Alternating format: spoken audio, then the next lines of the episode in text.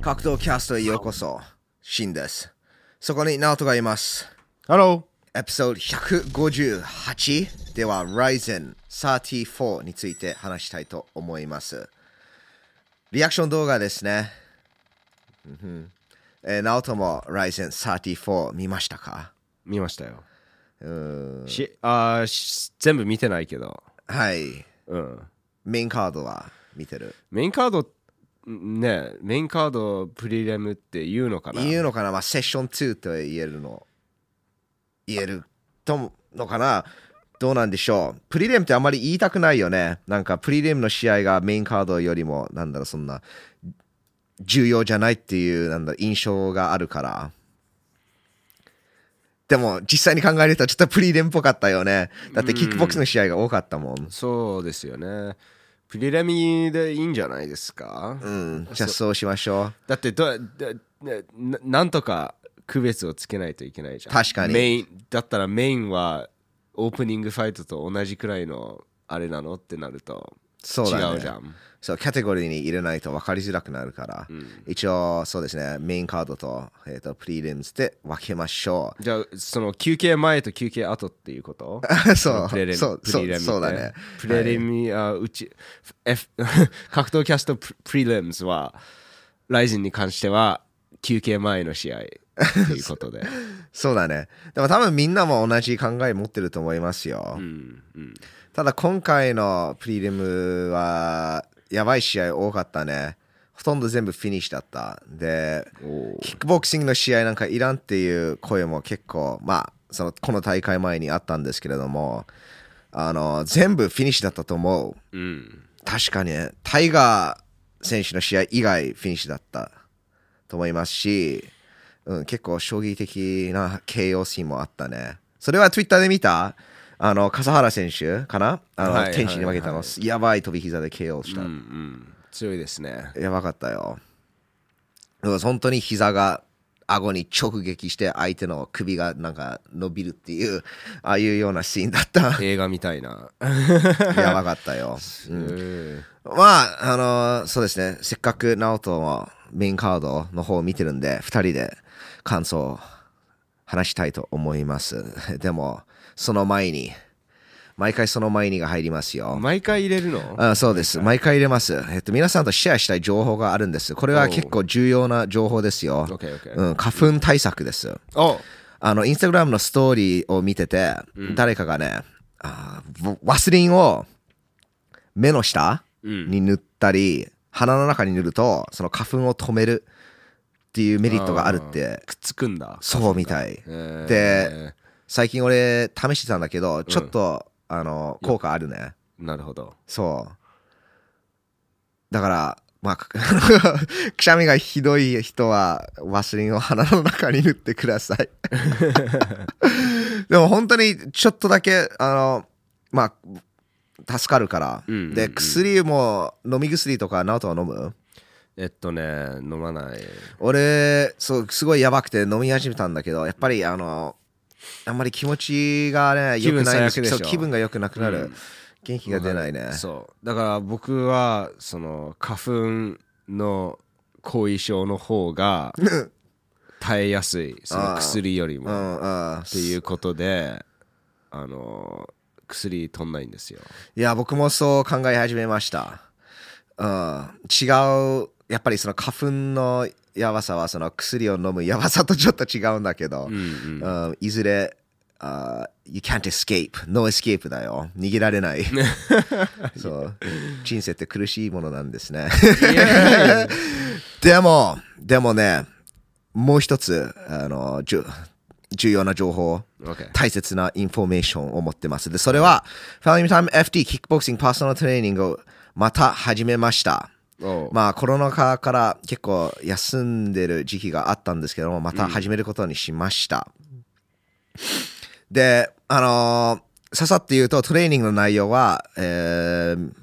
お客様の目的によって合わせます。だから、まあ、楽しく運動したい方は、楽しく運動するプログラムを、トレーニングメニューを作ります。で、どうしてもやっぱり左蹴りがうまく蹴れない人は、その左蹴りを直します。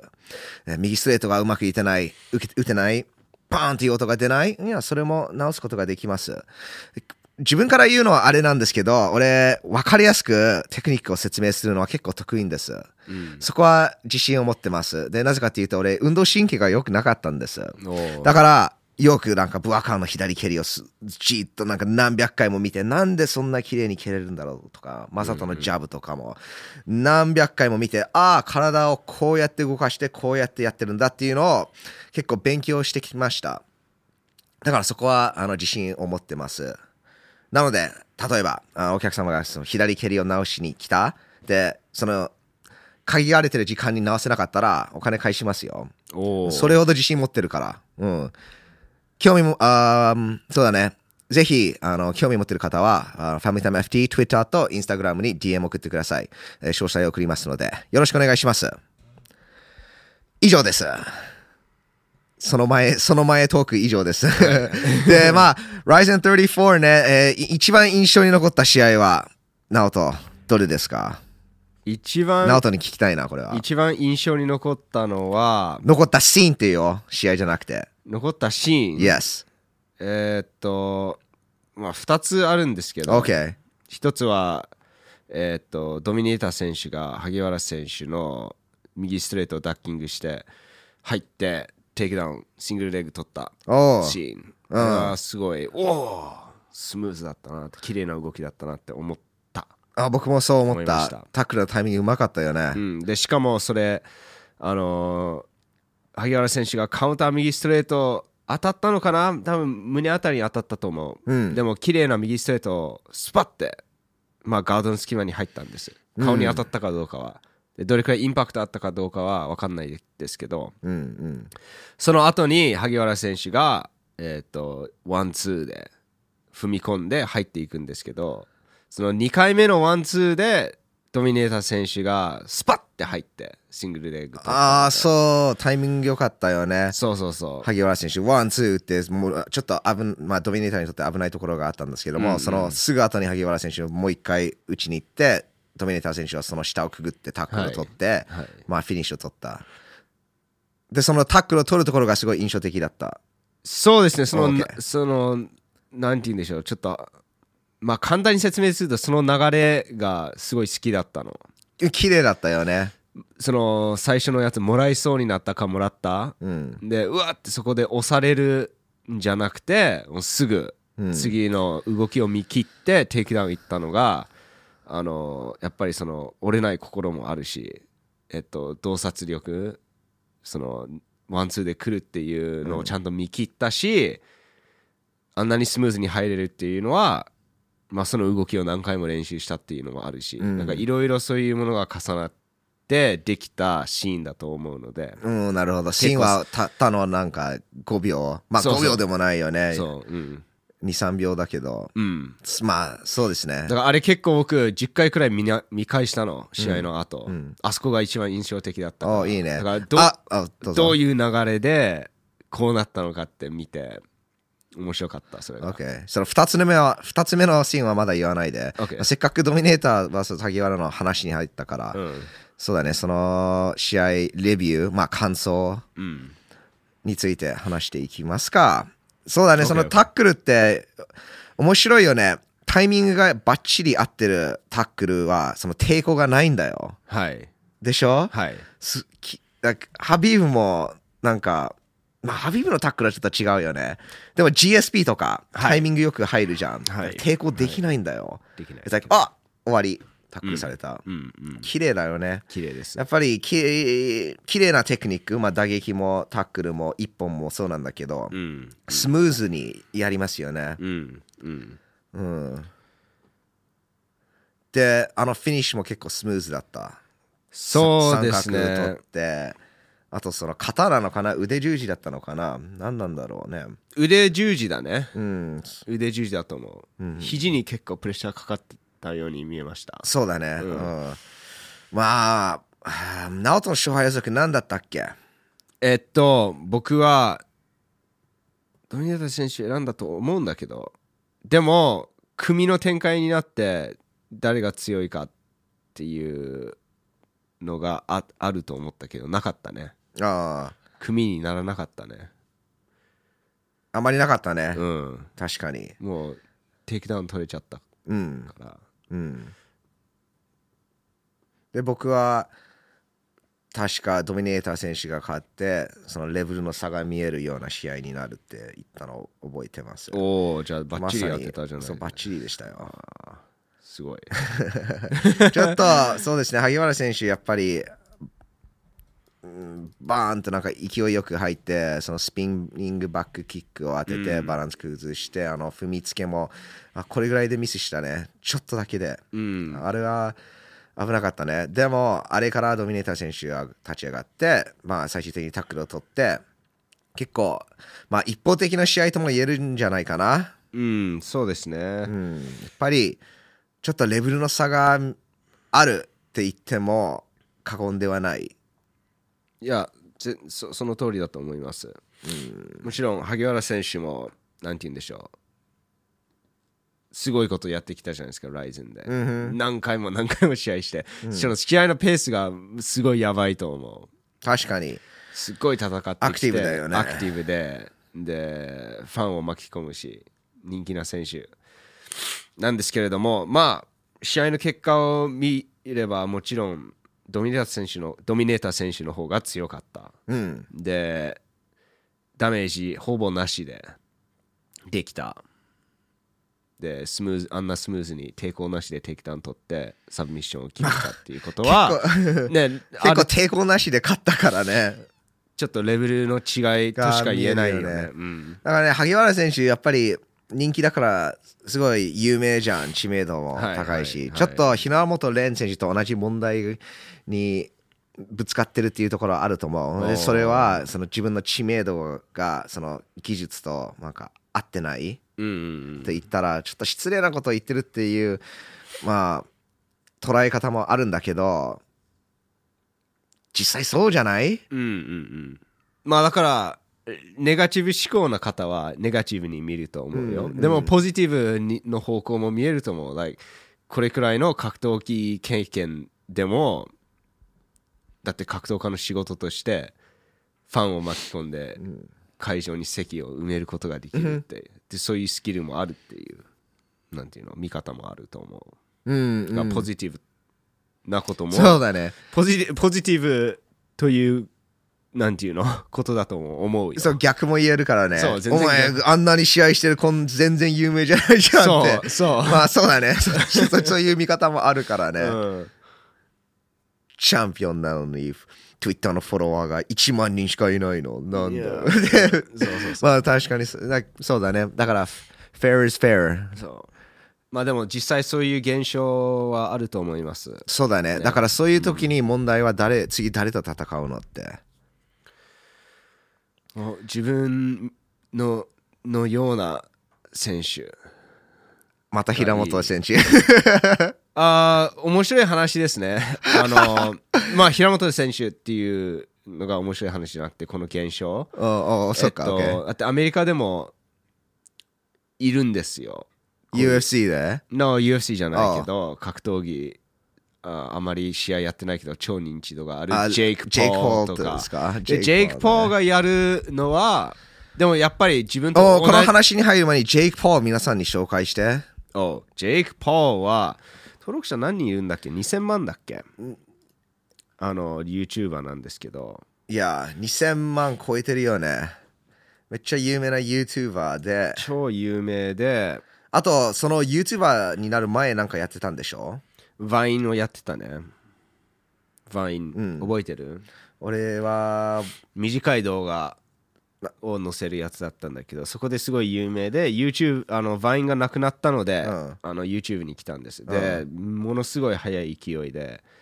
えっと登録者が増えて今20.4 million だから2040 400万おう OK 2040万の、えー、と登録者がいますで、えー、とプロボクサーデビューしてえー4000 4000かなうんで、なんて言うんでしょう、その、ファイトマネーが、like GGG vs カネロ1くらいもらってる確かってい2う million dollars だったよねだそかうそうらそう200万ドル200万ドル。そ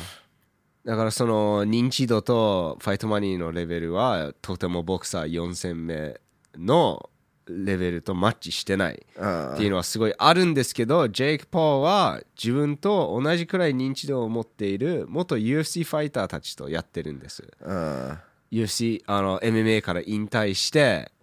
ボクシングやろうぜって言ってめっちゃファイトマニーあげて二人やってるもんね。そうそうそうあの、ベン・アスクレンと、はいあタイロン・ウッディ。はいタイロン・ウッディはもう UFC ウェルター級チャンピオンになって、そう防衛5回 ?6 回かなりまあそれぐらい多いやってきてる、すごい、まあ、一時期無敵と思われてたチャンピオンだから、うんはい本当に強かったんです。で、ベン・アスクレンは、レスラーとして実績すごかったんでしょ、はいオリンピック勝ってないよね。 No 銀だったっけどうなっオリンでピッもク結構いってる気多がするね。分アメリカの中ですごい強かったあそうなんだ。と思うわそうだね僕レスリングあんまり詳しくないんだけど、一時期ねあのベン・アスクレンそうだねワンワン見てる方は知ってると思いますけどあの新青木に勝ってるもんうんそう新青木そうだねベン・アスクレンスタイルで勝ったから ねで塩塩塩塩漬けこれね 塩やったよ、でも新青木を塩やるのってやばいレスリンググラップリング実力がないとできないでしょ、ねそうですよねいサやブーミッション決められちゃいそうですもんあとあのお腹が重たそうだね、はいはいあれが上に乗っかるとね、動けないよ。まあでも No can defend. でもね、僕が言いたかったのは、ベン・アスクレンのレスリングやってた時、ほ痩せてたの。あそうなんだめっちゃガリガリ筋肉、ぶわって、そう。え ー想像できないでしょ。じゃあもう MMA に転向だからレスリンングして、レスリング引退して、ああ、MMA やろっかっていう感じだったんじゃない、ねで勝てたっていう感じだよで、ねそう、ねベラトールとワンのチャンピオンになったんでしょ。わで、ピークが過ぎた時から UFC に入ったから。おうんでマズビダウンに KO 負けしてそう。あのーもう一試合やったんだっけデイミエン・マイヤマーイヤーとグラプラーのボクシングマッチやって、はいやってグラプラー同士ボクシングマッチね、うんああいうのもあるから、そでのもまあそのなんていうのトークがすごい上手いんですよねベン・アスクあそうそうそう選手頭がいいんですだからそうだから結構認知度があったんですで、ジェイク・ポーはボクシングなのでその自分と同じボクシングレベルそれともそれ以下の相手を選ぶんだけどでもみんな認知度はあるの、だから平本蓮とか萩原選手は自分とに似たような現象にいる選手を見つけないといけないまあねそうだね平本蓮はまさにあのージェイク・ポールの真逆をやりましたねはい 自分よりずっとつあなんだろう経験がある強実い績を重ねてる選手を選んでうんしかもそんな知名度もなかった選手だったしはいだって萩原恭平選手が有名になったのはその平本蓮選手の試合後だもんはいだからある意味あのジェイク・ポーから見習った方がいいかもしれないですねそう ですね、うんでもこれをうまくやってるのが怪物くんはい怪物くんのマネージャー誰か知らないんですけれどもまああーグッドジョブだね、 グッドジョブやってると思いますあ萩原 確かにうん、はい萩原恭平選手そうですねここでちょっとステップアップしたからドミネーター選手との試合でねまあでもその前に朝倉未来選手ともやってますしスそうだねそれも結構ビッグステップだよねステップですね確かにドミネーター選手よりビでッもグとも言えるでも朝倉未来選手と戦うメリットは大きいじゃん勝てなくてもまあそうかもしれないですねドミネーター選手はちょっと違う、なんだろう現実はいだと思うんですけどまあドミネーター選手も人気だから分かんないただ勝てれば美味しいじゃんで、はい結局みんなドミネーター選手打撃の選手だとしなんか思ってるとまあ僕は思ってる思ってたんだけどでグラップリングも強いんでしょはいうん確かそのパレストラ千葉ネットワークの皆さんは、うん、結構まあドミネーター選手が勝つでしょうグラップリングでって言ってたからグラップリングでうんうんいやそのねそのブログのすを撮影した後あのドミネーター選手の戦績とかもうちょっとリサーチ And we're back! えーどこでカットされたかあのよくわかんないんですけれどもとりあえずとりあえあずのそうそうそうだからはぎあのドミネーター選手は本当に打撃の選手なのって思い始めあてそうそうその話だったね、うんもうそそういう試合展開でしたねいや、いや、でも、そう、もしかしたら、萩原選手。まあ、萩原選手って、結局勝てると思ったから試合オファー受けたんでしょちょっとチャレンジ、ちょっとステップアップまなあんだ受けけど。たっていうか呼び出した感まあ、じは呼び出したからね、 確かに。だから絶対勝てると思ってたんでしょうんはい、う。ん。でも、ドミネータ選手、やっぱり、ティープのフェター級チャンピオンだったから、はいはいちょっと、また言いますけど、そのレベルの差がありましたね。はいであれ僕昨日ライゼンがまあイベントやるたびに結構ツイッターを見るんですよ、うんで昨日もそうでしたあ昨日はライゼンが行われた日ですねで、平本選手がリングサイドでうんうんうんあの試合を見てて、ツイッターにも、うん、見ましたねそうあの萩嬉しそう原でした選ね手萩原選手が 負けた後にうん練習もっときついのをやろうっていう感じなんかツイートしててまだまだだぞとか、うんうんうんで僕が思ったのは平本選手のメンタルやばいよね よくあれできるねすごいよすごいでしょリスペクトするしかないですよいやそうそう僕もそう思ったここまで来るとここまで来るとすごいな負けた相手にあれを言ってしかも自分が負けた後 にすごいすごいですよそうそう本当にねそういう人はリスペクトするしかないよだって僕にはとてもできないものですうんうんまあなんて言うんでしょうそのやっぱり自分を信じてるんですよそういう人ってうんいつか勝ち上がって、ね、本格的な強い MMA ファイターになるっていう夢を持ってるんじゃないですかで誰が何言おうとその邪魔をさせないっていう感じはしますね平本蓮選手に関してはいやそうなんそうなんだけど自分だって平本蓮 VS 萩原選手の試合覚えてる覚えてますよ It's like- チュッライゼン歴史で一番一方的な試合かもしれない Oh no でしょ I mean すごいなんて言うんでしょうハードな試合でしたねいや平本蓮にとっていやでその後にその自分に勝った萩原選手が負けた後に あれを言うのはそうだね Oh man すごいよ本当にすごいだからひらまああのき昨日ライブ配信やったの、うんうん試合後の感うんうんう想んライブ配信っていう感じで、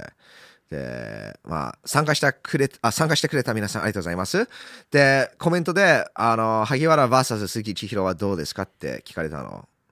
その試合どう鈴木千尋いや、うん VS 萩原。うんあれどう思ういやいいんじゃないですかそれだけ まだあんまりゆっくり考えてないけどいい試合になると思いますイーブンの試合になると思うっていうのが、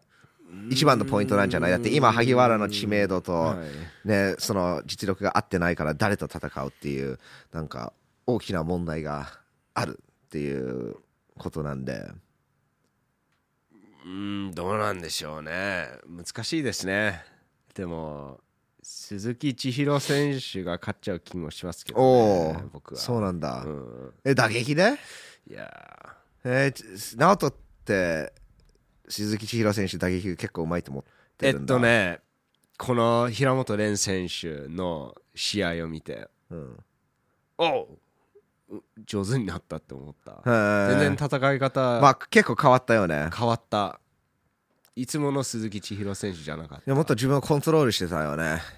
いやーとあとなんかベタ足じゃなかったし you know うんで今回ドミあのドミネーター VS 萩原せあ選手の戦いを見てあのー萩原選手結構ベタ足に見えました、うんドミネーター選手に比べて、うんドミネーター選手はもうちょっと速いテンポでつま先に乗っててでそのテイクダウンの前の展開は結構萩原選手ドミネーター選手のに反応しているパターンに乗ってたうんで反応がちょっとね it was like ちょっと遅い方だったとによのように見えたんですうんまあそれをただねあのドミネーター選手の方がレベル高いからっていうことだと思うんですけどでもねあれくらいそう鈴木千代選手十分チャンスあると思いますいや十分結構イーブンなマッチになると思う、ううんんいや it's a, it's a good fight うんそうだね今 さ怪物くん VS 萩原って言うところだったんだけどもう一回やってるからもうやってる、ううんん、で平本蓮選手は誰とやるのそこが一番のミステリーなんじゃないえ三浦航太選手でいやそれでいいでしょそれでいいよそれでいいんじゃないだってなんて言うんでしょうあのーなんか MMA あのー一回も勝ってないのにメインやるなんてってグラーって言うでしょうん、でもえじゃあ誰の ことあーまあ Twitter が言うあでもだ誰がやったのそれえ平本蓮メインやったのいやあいややったね確かにやったね OKOKOK、うんいややりましたねでしょでしょはいはいはいはいでまあ確かにそうですなんで0戦1敗うんの MMA の選手がメインをやるのうん、 Yes じゃあ三浦航太 MMA1 勝0敗うん、 1戦の選手とマッチすればうおさすがにそれはなんかなくて言うでもどういうことなのってなっちゃうじゃんそうだねからあのーそうだねうんまあ、三浦選手にとって結構ビッグステップアップなんだけどでもそれほどビッグステップアップなのかでも萩原 VS 平本ほどのステップじゃないよねそうですね、うん、 Yeah Let's do it やりましょうだってこの平 Let's 本 go 平本 Let's go 平本これは勝てるよなんか平本蓮選手の2つの試合を見て分かったのは、うん、 k 1でやってた打撃は MMA では通用しないでもねあれそういうみんな言うんだけどあれ平本選手の K1 で使ってた打撃じゃないもんまわかるあうんまあそうですねでしょ絶対できると思うよ、うんそれは僕の意見なんですけど、でも結果は違うものを示してるじゃん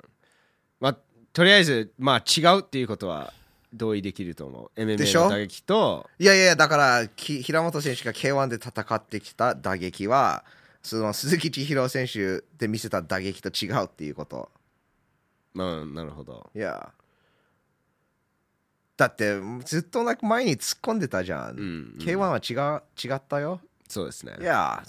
ステップバックもあったし、は蹴りもあったし、はい蹴り一発も蹴んなかったよ、平本蓮。はい Like 本当に一発も蹴れなかった。はいいや、それ、it's like、えキックボクシングの打撃が MMA 通用できない。ああ、だって言うんだけど、あれ、it's like あれってそんなの言えないよ。まあでも言えるのは平本蓮選手は K1 の選手で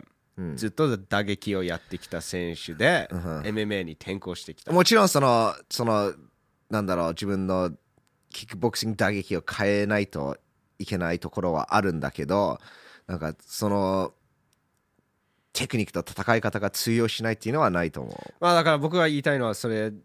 じゃなかったかもしれないごめんあ、ナオトはそうだね。あ、わかんないけど。僕が言いたいの OK は平本蓮選手 It's not going well like いやうまくうまくうまくいってないや、それはみんな分かってると思うよ。でそうなの今うまくいってないのうん。でなんでなの well,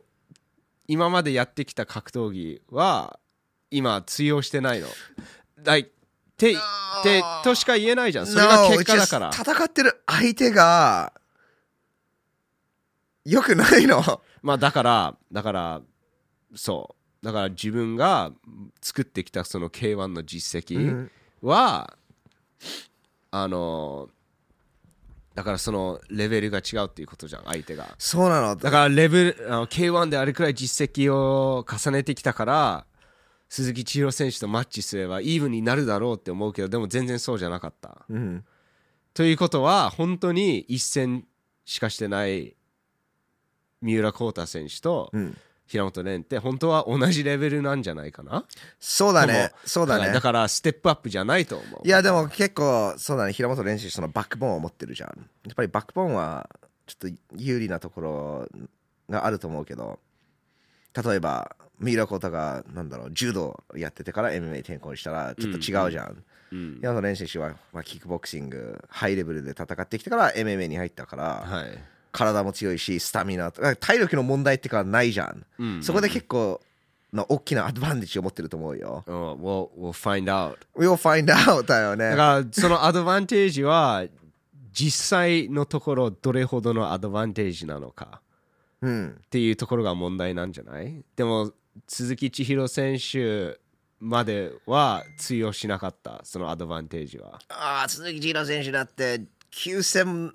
の MMA そ経うそう験を持だからってる9かだらから9戦はダメなのじゃあ3戦なら OK なの俺は三戦やっぱりいや1戦の一戦だったら OK なのうんでっていうところなんじゃない、まあ現実を見るとそうだねそのまあ戦績だけ見ると、うんいや1戦1勝うんうん2戦2敗、うんイーブンじゃんでも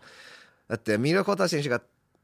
戦って勝った相手は、まあ、ホストだったじゃんねいや 現実、うんねあねはいはいホスト、うんけ MMA 経験ゼロはいキックボクシング経験はまあそのアマチュアだからねホスそトの同士のキックボクシング大会で勝ってきたんでしょいや、まあ、三浦航太選手も MMA 経験ゼロじゃん、デビュー戦だから。う。ん。うん、でもミラコータの1勝 VS 萩原選手の2敗はちょっと違うものだでああるっていうこいとやそう、まあ、それは。でも戦績でもちろん比べるとイーブンなマッチになるはずだからやりましょそうだから、シシーンは、なんて言うんだろう、その、今の話を聞くと、戦績では正当化できるけど、絶対平本蓮が勝つうでいしょ。や絶対勝つ絶対勝つ。絶対勝つ僕は、あのーそんなに早く決められないと思う。 Oh man listen okay じゃあと思うよ。 じゃあじゃあやってくだだっさていい1ラウンド KO になるとう思う。ん難しいこと聞くねでしょ結構考えましただから1ラウンド KO に2ラウンド KO2 そう。ラウンド KO そんなにビッグステップアップじゃないと思う。ミラコタ選手、いいファイト見せると思いますよ。ミラコート選手どれほど打撃できるんだろテイクダウンするすれば、それが組で力とかあれば、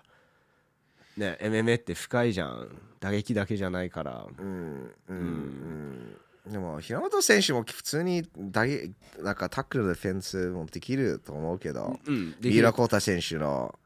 レベルだったら Yes でも、それは、なんて言うんでしょう、その、 三浦コータ VS ユーシーくらい、あるのその、差が。あるのか。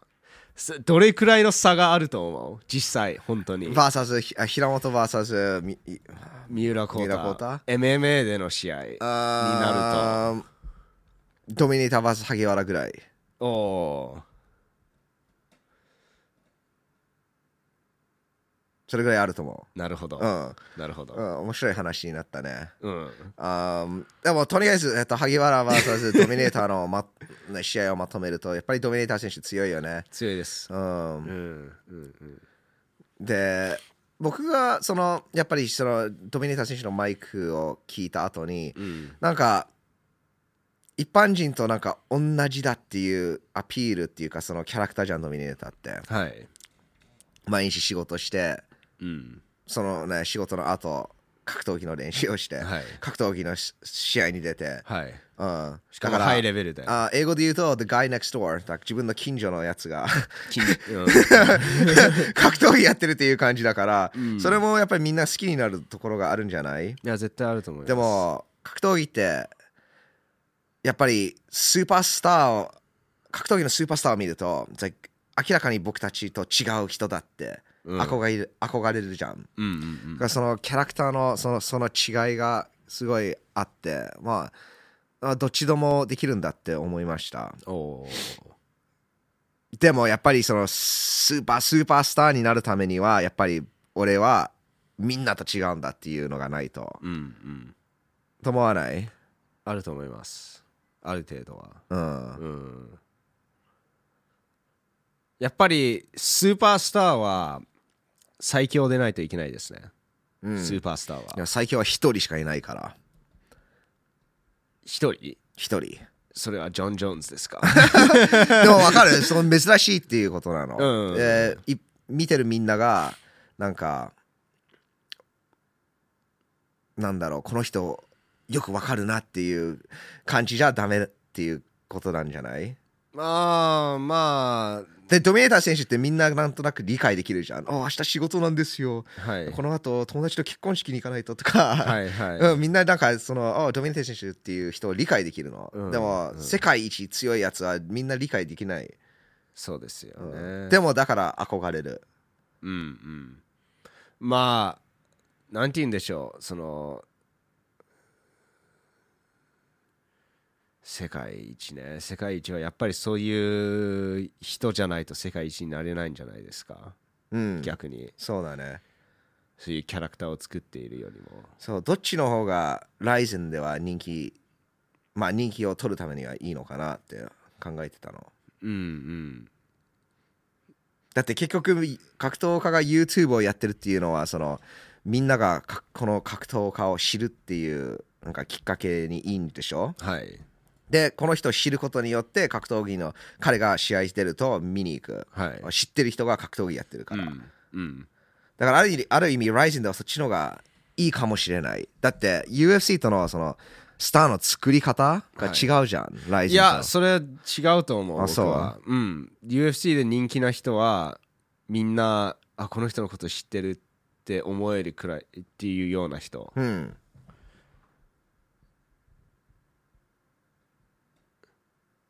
だけそれだけだから知らないこの人のこと何にも知らないけどめっちゃ人気っていう UFC スターはいないと思ううん。だからそういうそういう仕組みでうまくあの働かないと思うそういう格闘技とスターとかうんうん。まあ、そうかもしれないですね。まあ、知るっていうよりも、なんか、理解できるっていう,、いう言い方がいいのかな。うんうん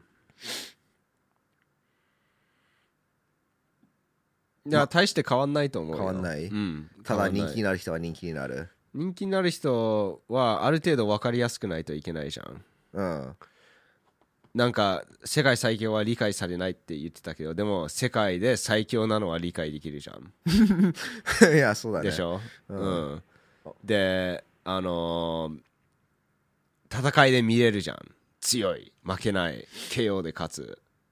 で試合後に俺は最強だって言ってうわあいつは最強だぜってその気持ちに乗れるから、スーパースターなんじゃないうん、だからそうスーパースターでも、その例えばドミネーター選手みたいなうんキャラクターはスーパースターになれないっていうことじゃんわあ世界ベストじゃないとスーパースターになれないと思ううん、それ世界スーパースターになれないはいでもライゼンスーパースターにはなれるまあ、ライゼンスーパースターになると、まあ、ライゼンで、ね、最強じゃないと。ですね萩原選手ライゼンスーパースターって言えないなあ、スーパースターじゃないです。じゃあスーパースターは誰朝倉未来 Yes。あー朝倉海、朝倉海サトシ・ソウザ。サトシ・ソウザがスーパースターで萩原選手はスーパースターじゃないんだいや、僕おはー僕はそう思面白いねう。スじゃターだけど、スターだけど、スーパースターじゃないね。あ3人だってなんかオーラがあるじゃん。サトシ・ソウザはその YouTuber とかあれはないけど、でも彼がリングに入るとオーラがあるじゃん。まあチャンピオンだもんねいやチャンピオンのオーラはあるよね。で誰もこの人がに悪いこと言えないし試合を見るでしょジョニー・ケイスの試合めっちゃ楽しみじゃんクレブルはクレベルはスターだけどまだスーパースターじゃないねと思うベルト、ベルト巻いたらちょっと話は変わると思うけどうん、そっか。はいなるほどね。そう、そういうことで。だまあ僕の意見ですね僕の意見ですまあそうだね。うんうんそうだね。皆さんは誰が、そうだね。ライゼンってスーパースターって言うと誰がコージ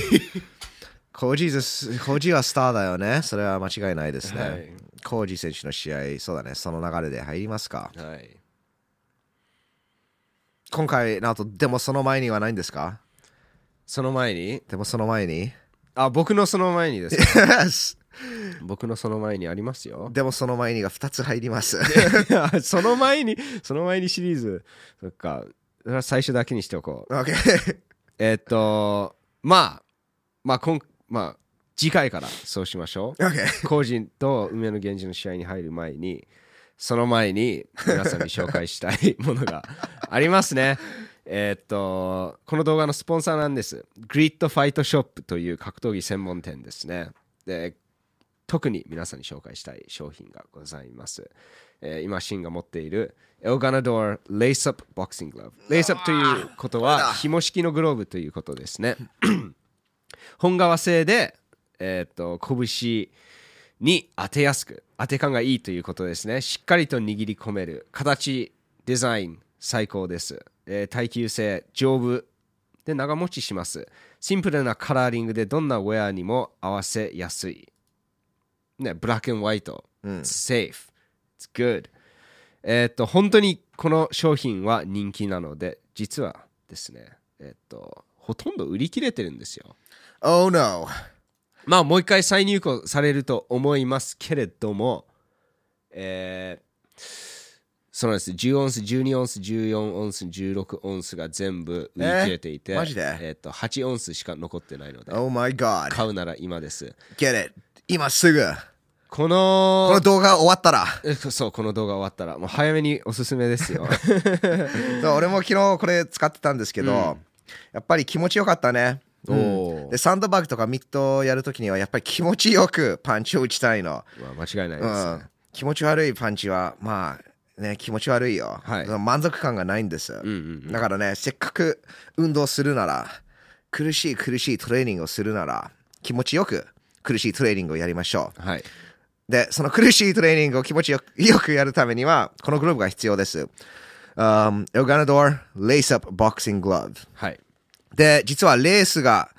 えー好きじゃない方には、あの、ベルクロストラップ系も販売しております。まあ、これは可愛いピンクなんですけども、普通に黒の、 えー色のもあるんで、はいそちらも、えっ、と、URL 下の方に貼ってあるので、はいチェックしてください。そしてこの動画を見てくれている皆さんに特別オファーです。 Oh えークーポンコード FamilyTimeFT2021 を入力すれば、お買い上げの時に入力すれば、なんと15%オフです。 15%オフこの紐式グローブが8800円です。1万未満 What？プラスかマイナス15%オフということで、大変お買い得です。新しいグローブが必要ならぜひグリッドファイトショップのエルガナドーレイスアップボクシンググローブをお使いください。 Do it. Happy shopping. ハッピーショッピングです。梅野源氏 VS 浩二が、どこから始まりましょう、まあまあまあこのポッドキャストの最初の方に、えっと、一番印象的なあ、シそうだーっンた、あったね。この2番目がねこの浩二 VS、えー、梅野源氏の試合だったんあです僕のナンバーワン印象的に残ったシーンもこの試合の中に入ってますおー。あー直人さん先に行って、えっとどこのどこのシーンやっぱりですねいろいろあったんですけど試合が続くほどにあのあこれが一番印象的だでもう一回なんか起きてあいややっぱりこれだでも一番印象的はやっぱり試合の中じゃなくて判定が発表されるとこ ろあ俺もそこだった 俺もそこだそう、梅野源氏のリアクションでしょそうなんです僕もそこが、そこの大会、なんかやばい KO たくさんあったんだけど、一番印象に残ったのはさ、梅野源氏選手のショックス。 はその判定が工事に入ったところのはんあのリアクションだったね。いやこあれはのねこのリアクションをできるのはやっぱりブアカオだけですよでブアカオ VS マサト1ああ、そうだね。確かあに。 like あれくらいなんていうのクレイジーな判定じゃなければ、うんその顔作っちゃダメだと思う、うんうん そう思わないいやそう思います。そんなクレイジーじゃなかったし、僕、まあ、OK まあ、まあ、判定は工事選手が勝ったから。うんで、そうだね、宇野選手も、そのブアカバスマザトは見たことあるでしょ。はいいいうや、そういうことあるんですよ。そう思わないっていうか、やでもだからそういうそういうことっていうか、like なんていうの、like 結構クロスファイトだったじゃんいや、僕はね、そんなクロスじゃないと思ってた。あそう1ラウンド、まあ、梅野選手が勝ってもおかしくない。で、2、3、コーチ選手が取ったと思う。と思うんだけどい。や2分あ like 3分の3分の1こう判定なんだった2 ?2 人コーチ、1人ドロ Yes That- yeah, right. 一人ドローいや、それはクロスファイトになっちゃうよね。でも、3人とも29対28だったらクロスじゃないじゃん。あーまあなるほどでも僕が言いたいのあは OK なんかすごい誰かがめっちゃぐらついたところもないし一人が一方的にボコボコにしてる展開はあまりなかった、うん2人ともいいとこはあった試合、うん。ということはまあいい試合とも言えるしそのクロスファイトとも言えると思う2人ともいい場面があったうん。いあんまり一方的じゃなかったうん。ってなると判定にうーってあの顔はできないと思うでも自分が1ラウンドから3ラウンドずっと相手を前に押していい打撃も当てて何回も倒してそれで相手に判定がいくとあれってやってもいいと思うでもね、 No？梅野あ梅野源氏選手の頭の中では、あの、何があ何を考えてたのか分かんない から、宇野源氏選手のその試合中の VR が欲しいね。はいいやーできないだって倒されたしパンチでああ、そうだ、あれダウンじゃなかったからね。うんあれ絶対ダウンだったでしょ。いやで最後さ押されてたじゃん後ろに下がっててなあその子がそので顔もは勝っ作てると思う、絶対勝ってると思ってたでしょ。そうだねちょっと自分のリアリティがあるんじゃないいや it's not good でしょだってそれがないとそういうリアクション出せないと思うんだいけやど。だってそその顔が試合のインパクトを全部取ったもでも最 高。んそれそう超面白かった。もうまああーでも、あの、ポジティブな考えを持って、コーディ選手、ちょっとバッティング気をつけてたと、僕は思った。はいは結い構その気を使って、いや気を使わないとじゃんもう一回バッティングでノーコだっンてテストだ3ったラウンドは結構普通にコーディ選手が現れて、ガッツン、ガッツン入って、はいパンチをなんかその近距離から当ててたんだけど、1ラウンド、2ラウンドは全然そういう戦いしてなかったじゃん。でも僕はあのそ梅野源氏選手その膝をクリンチでの膝をすごいうまく使ったと思うんです、うん、であの毎回コージ選手が入った時にコンビネーション打てる前に頭掴んでボディに膝を入れてたっうん、ていうのがかなり困ったと思うんですコージ選手がなるほど。でなぜか2ラウンド後半から多分疲れだと思うんですけどあは 腰と疲れあ はとそのフィそうフィジカルの差でその膝をあんまりねなんかやるのをやめたうんでそこでコージ選手がだんだんペースを作り始めたように僕には見えました、そうですね。ナオト結構真面目に見てるね。うん、いい、素晴らしいです。僕はね、その梅野源氏選手の選手のアピールが多すぎるんじゃないかなと思った。まあそれは それはもう梅野源氏選手ですからだから ね、よくナオト真面目に、真面目にこういうテクニックとか見れるねと思 う。全部その梅野源氏選手のアピールとかに取られた。うわでもね、僕、あのー真面目な話、梅野源氏選手のなんか、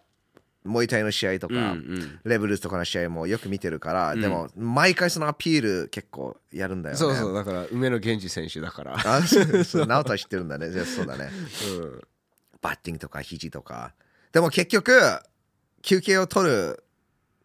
あの、作戦でしょはいいや。うんうんだからスマートなんだよ。とあと印象をね自分そうにつけるっていううかんうん。相手がこう悪いことをやったとか。悪いことやった、うん、今回、海野源氏選手がコージから肘をもらったからね。あれ本当に肘当たっわてたかんない。もうわかんない。え肘だったんだって肘とかアピールして、うんあとバッティングもアピールしたね。うんうんうんでも全部、コージ選手の、なんか、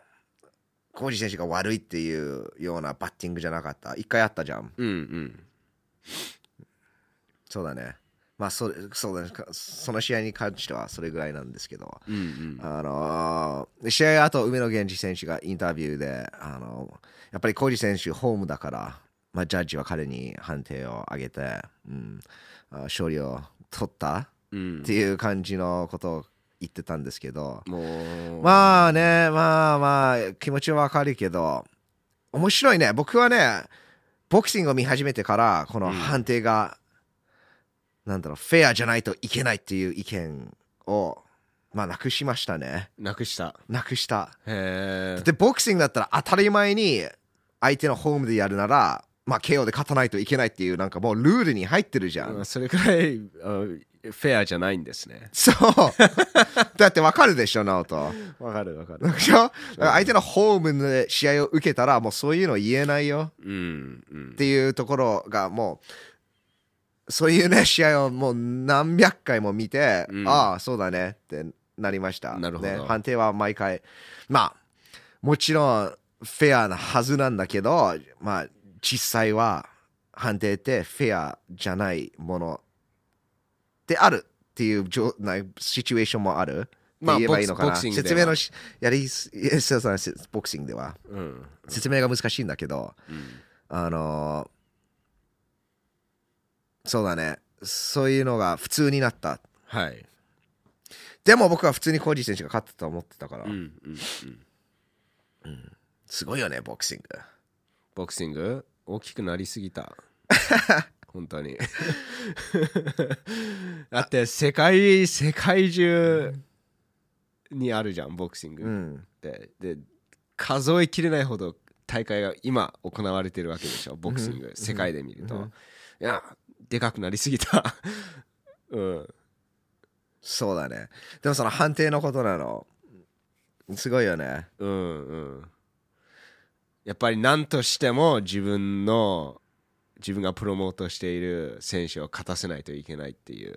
うんなんていうのちょっとズルをしても勝たせないといけないっていう世界になってきたうんうんうんそれが普通になったから、うんうんでみんなが知ってる選手も知ってる選手もコーチもコーチみんな知ってるってみんいうな知ってってるいうことはやっぱり本当にでかいスポーツだ ねそう考えると、確か にうん、確かにまあ今 UFC が大きくなってるんだけどまだボクシングがナンバーワン格闘技スポーツだと僕は思う、うん、世界的に考えると世界的に考えると間違いないです、うんあで UFC そうだね話したしししてしまったから UFC ファイトナイ204204あの残念ながら高橋佐藤選手負けてしまいましたはいそうだねネルソン選手強かったですねネルソン強かったよ強かったよ俺ねその試合朝の5時半ぐらいになると思ってたんだけど結構遅かったねおう6時半ぐらいに、え8スタートしたはいはいあっていうか終わったまあどっちかそのでもネルソン選手強かったねはいわあそのメインカード全部フィニッシュだったの高橋佐藤選手の試合以外はいやばかったねまあやっぱり UFC はすごいよ試合全部見た見ました見ました印象に残った試合あるもう全部です よ全部あのハイキックをもらって逆転 KO した選手もすそうごいしあの1試合目ねはいあれやばかったねあとパリも勝っちゃったね僕パリピンブレット大好き俺パパリ好きじゃない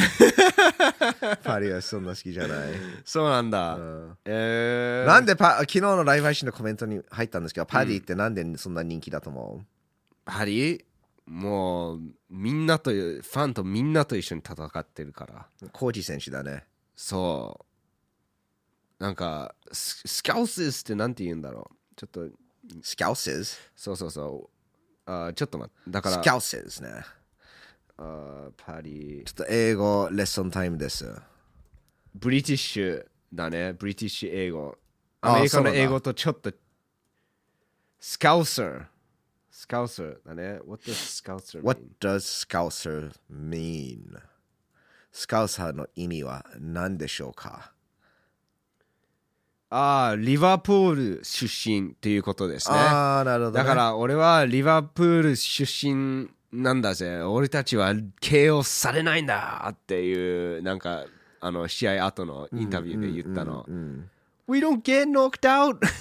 ていうことを言って、で、うわーってみんな、それで盛り上がってるわけ。だから、自分の地元代表として、俺たちはこういう戦いをするんだぜっていう、なんていうのいやパリは絶対将来に KO 負け するまあ、そうされるまで、そうされるまでそう言うと思いまカす。ルマだよはい。えー階級ライトだったっけライトだと思う。ライト級だったっけライフトェザーはじゃないでしょフェザーじゃないそれはわかるライト級のチャンピオンはライトウェイト、yes。 Lightweight。 I think Paddy you- Pimplett あの、ダスティン・ポリエと、はい。あチャールズ・オオリリベベイララと、うん。あの時は面白いな。内的面白いです。で、あの、アラン勝ったよ。フッカーに。ああ、アラン強いよ。強いですね。無敗だよ。おおー。無敗 UFC ファイターで、アスピナルも無敗ヘビー級。ダン・フッカーと、その、なんていうの、坊主ね、アラン、アラン選手の試合を見て、デジャブみたいでした。おう平本蓮 VS 鈴木 千尋さなんでそんなに詰めるのダンフッカー、まあ、ダウンかプレッシャー結構与えてたよ。うん。でも、そうだね。あれもうまかったし。でもわかるよ。 1ラウンドってみんな早いじゃん1ラウンドそうだね。そうだなねん。なんでそんなに詰めないといけないのってまあ、うんプレッシャーを与えたかったんでしょう。はいそのリーチさを使って。うんうんでもね、そうだね。アラン、うまく、左オーバーハンドだったよね。いやいや、うまく合わせたね。はいいやーあ UFC 面白いよ。で、UFC273 が4月9日なんだけど、おあの試合はやばいね。ヤンとスターリングと、あの、バーンズと、シャマエフ。フ Oh my あ god と、僕の好き、クリアンゾンビだコかリアンゾンら、それは超楽しみです。やばいよねあやばのいよカードいやーで、まあ、あの、そうだね、UFC は楽しみです。はい。あ We love UFC。なあとは UFC が大好きなんだよね。僕より好きかもしれない。ね UFC だって試合が面白いもん試合が面白いんだようね。やっぱりその楽しみ方がライゼンとちょっと違いますね。試合がおも面白いしなんかいつどの選手でどんな技が出てくるのか分かんないじゃん、まあ新しいもの発明する選手ってポンポン出てくるから UFC でいや、まあ、あの、萩原 VS ドミネーターのタックルの話と同じなんだけど、やっぱはりいスムーズにできるは、なんだろう、テクニックは綺麗じゃん。はいはい綺麗なテクニックはやっぱり憧れますね。で Yes UFC のみんなはうまいし強いし、これスムーズにテクニックを使うから、はいガナー・ネルセンのタックル取るタイミン Oh グ、 god ショッでタックル取った。スパッて距離を詰めてそさうあんな綺麗な距離の詰め方久しぶりに見たそうだからそのキャラクターを知らなくても、一般のファンは UFC をエンジョイできるの、はいと僕は思うはいでしょ、はいそう思わないまあライゼンはちょっと違うの、まあ格闘技が好きだったらね UFC はエンスジョイできるポーツが好きだっったらたあエンジョイできるあなるほど絶対に、なるほど、うんでも、ライゼンはそのキャラクター知らないと難しいっていうところがあるありますねがだって実力的に UFC と比べるとあそこまでじゃないじゃんはいうん、だからそのその 実力とその格闘技 MMA をエンジョイするためには UFC に勝てないから、うん逆にあ僕の知り合いが試合に出てるっていうそうのん感覚を取れれば、はいライズンは面白いの、はい。うん、だからねあのいいこともあるはい。であの悲しいこともありますね中村大輔選手が負けてしまいましたいやーかっこよかったんだけどね負けましたでもあんなにね、あの、2週間、2週間で、あんなチャレンジに挑むなんて、そうだね無茶ですよ。あと相手選手も強くなったと思う。ううんん、うん。強かったよ。結構対策してきたと思います。でもね、あのそのはノーガードで避けるのうまいよね。はいうんあれは全然なんか反応が早いから避けてるっていうわけじゃないから。うやっんぱ。りここが危ないっていうのをもう理解してるから全部避けられてる、はいうまいよでもねいつか誰かタイクリンチでつ頭を掴んで膝でクリーンヒットすると思う KO になるかどうか分かんないけうど、んいやそこがその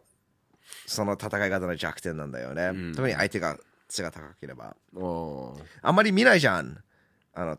うわってなんか肘を思いっきり入れてあのー頭を掴んであのテクニックはでも難しいですよ。うん難しいでもできるはず、うんうん。結構ね、確かにあんまり見ないよね見ない。 UFC だ使う選手結構いるけどそれはもちろんアンデルセン・シルバーが KO 勝ちしたからそれで。うんうんうんあ確かにそうそうそ流行れりがあっでたみんから、な、ね、おあこれは危ないな、うこんそうそうそう。 れは頭ダメだね頭を掴んで膝ってだってできるんだ。実際それおうあ強いロックすると、like 下しか行けないじゃん。はいでも下に膝が来るそうなの。うんだからタックル取れるって言うんだけど、僕はそう思わない。まあ一発受けて取る覚で悟も、はしそなのい一とね発が顔だったらできないよ。とかまあ顎だったらまあでも無理じゃん。でもするしかないじゃんそれかもっと膝をもらうっていう二択があるだかうらどうせもらうなら一発もらってタック取った方がいいじゃんうわー怖いね。でも、あーそうだね、ナオトが合ってるかもしれない。 でそうだね。えーでも一回あのライズンで見ましたよあそう岡田亮 VS 元谷勇気ああ、岡そうだ、岡田選手がやられたんだよね。はいガンガンガンって連続そうだね。そうそれなら、like 一発二発でもうわーって何何か掴んでテイクダウン取りに行った方がそうだね。でも、岡田選手って結構アップライトじゃん。アップライトだから、そんな崩されてなかった。なるほどでも、この、なんか、ボクシングスタイルで避けてるじゃん。はい大輔選はいはいは手。いそこから崩されてると思う。It's like 結構顔にもなっちゃうよね、うん、危ないよ危。ないですね、うん、いつか、まあ、やられてほしくないんだけど、誰かは絶対それに気づくと思う。はいここで言いま した。で、まあでもサイズ差は必要ですよねそうだね、ちょっと身長が高い、小原樹里選手みたいに。大原樹里選手なら同じ階級じゃないじゃないけどじゃないでもうん僕の言いたいことわかるでしょわかるわかるそういう選手じゃないと、でもあの判定はどう思った結構この判定のおーありましたね判定に文句をなんだろう持つ意見って言いましょうか、といった意見がありましたまあね、文句それくらい僅差なら文句あってもしょうがないと思う特に俺の大原選手のまあ全体的にああああそっか OK、うん、そその文句がある文句があるっていうかなんていうのそのまあ判定ぎがフェア議じゃ論なかがったあっていうる試合ってポンポンあるじゃんそうあの試合はあのまあ反対するファンはいてもしょうがないと大原 VS アキラのいや僕結構そうだねあのもちろん背の低いアキラ選手を応援してたんだけど、うんうんアキラダメージを考えるともちろん大原選手が勝ったじゃんうんそう思わないはい思いますいやうんだから普通普通にあ大原選手が勝ったって終わると思ってたんだけどうんいや判定がフェアじゃないっていうのがそういう意見があって逆にちょっと驚いたまあでもだから2人二人両選手いい場面があったうんうんっていうのが大きいと思うそういうそうだねそういうだからそれがラウンドががあるからでしょラウンドがあるからいやいやでもラウンドがあってもなくても両それだ15分だったらうんうんまあそれはあの大原選手が勝ったっていうのをもっとなんだろう明らかになると思わないそうですね僕もそう思いますでも試合全体的に見ればあの明選手もいい場面があったうんでもでダメージを与えましたでかいや違うそのことを言ってないの、 OK 僕は今だから2人ともいい場面があったから、あであのーすごい一方的な展開もあまりなかったあったじゃんであったけどあまりなかったも結構聞かせたと僕は覚えてるんだけど大原選手いや結構聞聞かせたけどまあなんて言うんでしょうそのフィニッシュ寸前っていうわけじゃなかったうんでしょあともうちょっとだったと覚えてるんだけどそういやでもまだ立ってたしうんクリンチにも持ちかけたしそうだねいや確かにでも僕が言いたいのはあれああいう展開だとファンが分かれていや大原樹里が選手が勝ったいや明選手が勝ったって分かれてもしょうがないと思ううんああいうああいう展開だとうんそっかいやまあ結局だからそういうのが出てるっていういうことだからうんねうんうんいやでもいや I guess 僕が言いたいのはそれに反対してる結構あ明らかな明らかに大原選手だってダメージが一番のポイントでしょ Yes 明選手ダメージ与えてるところもあんまりなかったじゃんうんでもまあ確かに僕が覚えてる範囲いでやは1ラウンドで結構いいパンチ当てましたねああそうだねいいパンチやってたよね Yes いや、うんだ You're right 確かにから難しいと思うよ結構特に明選手あの応援だったらうん、うん、明選手が勝ったって思ってもしょうがないと思うそうだね僕はそのやっぱり結構聞かされたっていうのを覚えてるからハイキックでねハイキックと結構フィニッシュにち、like あともうちょっとだったっていう印象が僕の頭に残ってるのおーその3ラウンドで、はいはい、うんかなり効いてたけどもうちょっとっていうだだから感じじゃそなこかったそこなんじゃないかな、うんうんでも、やっぱりそう、そう、大原選手はそのフィニッシュを取る直前まで行ったけど、あー明選手はなかった。だから、うん小原選手が勝つって、なるほどそう、そんな感じです。う、んうん。小原選手たしし長すぎるでしょ。その 身長高すぎるよ、あれ。すごいですねそれからキリン。うんまあでもその代わりスピードは相手に相手が有利っていうところはすごいあると思いますそうだね。これはキリン VS ゴリラだったね。 あしかもリンリングネームが100%ゴリラだったもん。ーもうすごいですねライゼンのリングネームあれ、誰が選んでるのえ笹原さんじゃない笹原さんなのわかんないあの荻窪のポッドキャストで載ってるそうそうだ誰だったかあいや、言ってたっけ言言ったよったの言った言ったもうそれを、まあ、皆さん見返してください。うんまあ、あーそうです。今日け結構、あの、おしゃべりしたと思います。でもあ、となんか試合なかったせっかくライセン、ああと、えー、まあ、あの、プリレムではいい試合があったよ。アレン、ヒロ、ヤマニハ、勝ちましたね。おはいパウンドがやばかったね。うん肘を使って。いやいいや最終的にチョーク取ったそうだねであ山本歩歩夢選手負けてしまいました俺結構勝つと思ってたんだけど残念ながら、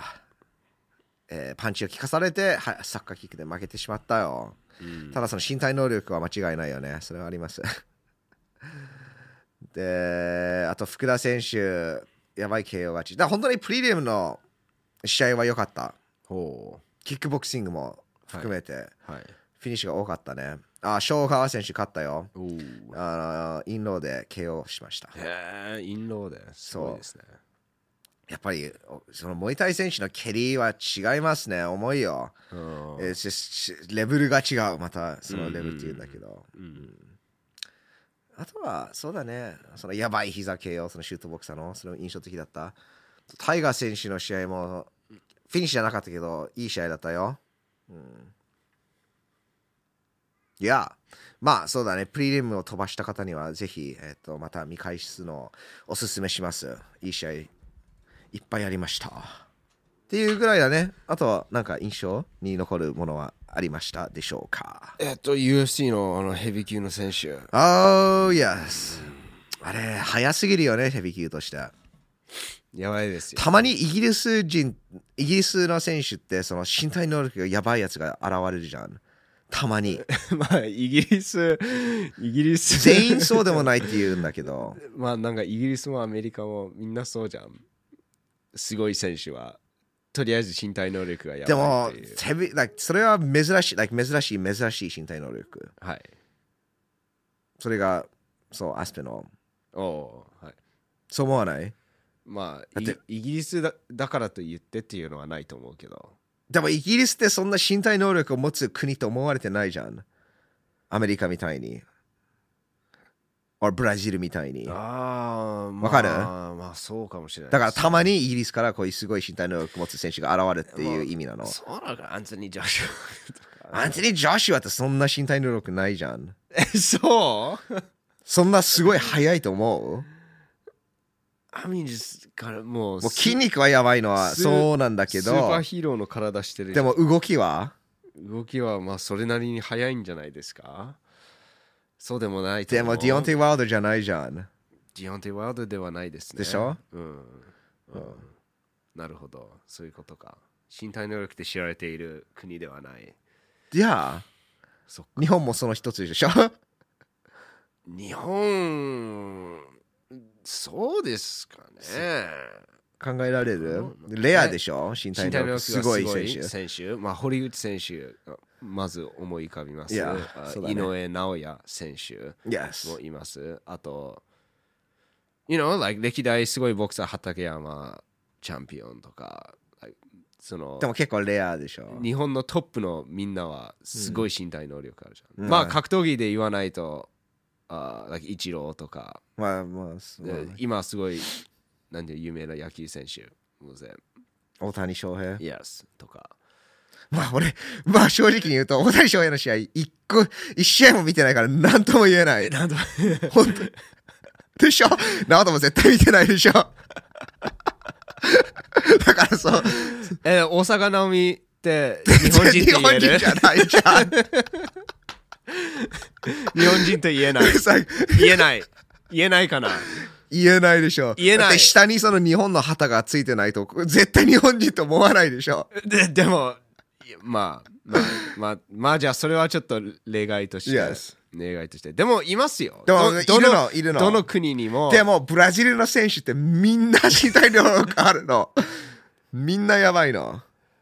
そうなのかな僕僕が思うにはブラジルに行けばいる人といない人がみんなあると思う、うんただアメリカに出て行ってとか海外に試合をするまでに行く人たちはやっぱりみんな持っみてるんな持っあそてるってっいかうことなんじゃないかなと思うけそっど、か。ね、じゃあ日本はその身体能力がない選手が海外に出てるっていうこと。 まあ可能性あります ねまあでも、あの、まあ、その話に戻ると、アスペの、やばいよね。あの、いやパンチのスピードと、そのフットワークの速さと、やばいやばいその細かい動きができるヘビー級は、すごいよ。トゥイバサとかもねあ、トゥイバーサーはアスペノにやられるよ。うんいやでもまあまあ同じなんて言うんでしょうヘビー級でありながら細かい動きができる選手と言ってもいいんじゃなー、いそうだね。でもトゥイバーサーって実際小さい人間じゃん。お腹大きいけど。そうですねやまあでも頭大きいよ頭大きいねんそうだね確かにだらでもなんか、なんか絞ると、なんか普通のなんかミドル級選手になるでしょ。ミドル級ラライトヘビーはいけると思うけどミドルはどうかなそう、まあまあ、まあ確かに OK。だってデレック・ルースでかいじゃん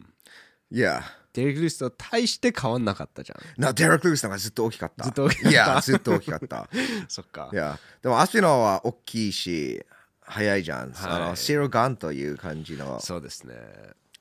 その細かい動きができたから。、はいや、しかも無敗でしょ Yes で、フィニッシュめっちゃ多いの。はいいや、やばいよ。ヘビー級は面白いねうん。うんうん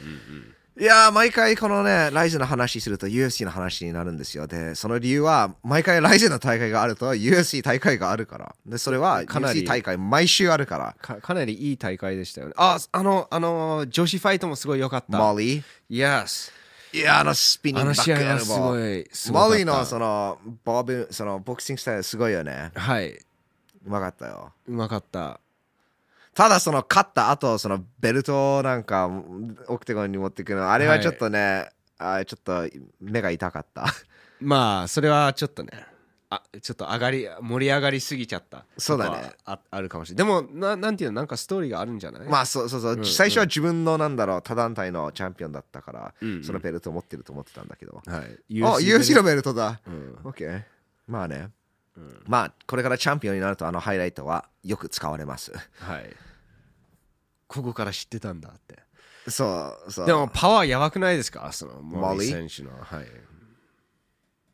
パワー、そうだね。パワーというよりもその手数とペースがやばかったね。おお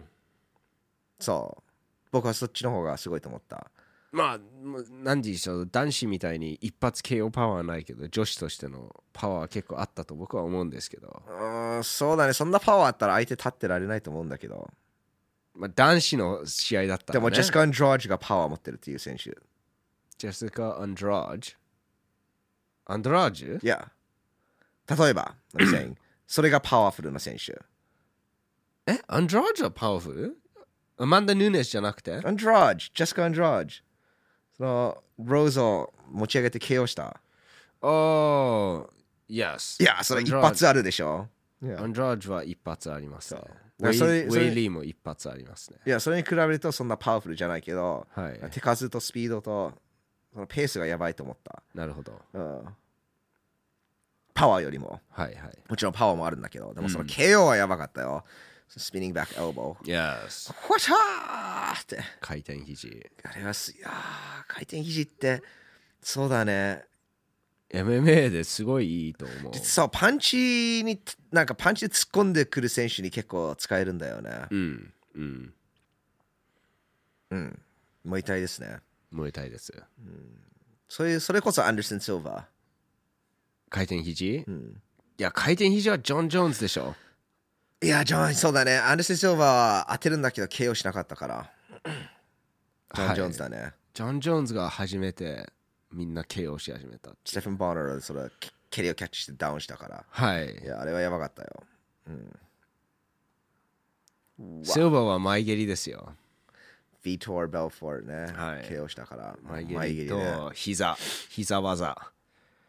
いやーアンダーソン・シルバーは最高だったね MMA に肘を紹介したのはジョン・ジョーンズでしょ確かに今回の Ryzen で肘を使った選手いたかな大原ジュリー当たんなかったけどコーチ Oh no how dare you それでそうだねちょうどいい終わり方ですねはいうん、あーここまで聞いてくれた皆さんありがとうございましたあーっとなんかお知らせないですかお知らせですかいやいやお知らせは今のところはないですないですあでもおねうグローブは買ってくださいよああ、yes, yes, yes. 冗談抜き、このグローブ最高です。うん8アンスしか残ってないんで、えーと売れ、売り切れになる前にゲットしてください。ねグリッド俺たちずっと使ってるもんねずっと使ってるよ。うん何年前から使ってるずっとグリッドだよねそう、4年前ぐらいかな。んうん The best thing that ever happened っていうことは、えー人生で最も最高な出来事っていうことです。 すごいですね結構すごいね。 結構ドラマティック、ドラマチックだね。はいでも、ボロいグローブで、いつで、毎回なんか2ヶ月、3ヶ月で壊れるグローブとか、うんあー手首、ナックルを痛めるグローブは最悪だから、うんでそれを、まあ、グリッド使い始めてから全部なくなったからね、んある意味、Yes! そうだねすごいいいことだったよ。すごいいいことですねうん確かになので、大変おすすめします。あーグローブが必要な方は、ぜひ、グリッドファイトショップに行って、まあ、行かなくても、オンラインで、えーっと、そのですね、オーガナドレイサーボクシンググラブと、ベルクロストラップボクシンググラブを購入してください。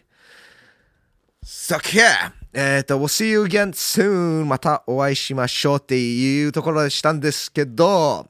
あの、今週、周平田さんのエピソードが公開されます。楽しみです。はいえー平本蓮選手の話もいっぱいしました。ウルカ選手の話もしました。真島選手、僕が大好きな真島選手の話もしました。えっ、と、まあ、いろんなことをお話ししたよね。はいだから、えーそれを見逃さないようにチャンネルの登録ボタンをスマッシュしてください。それでは、えっ、と、We'll see you again soon. またお会いしましょう。バイバイ。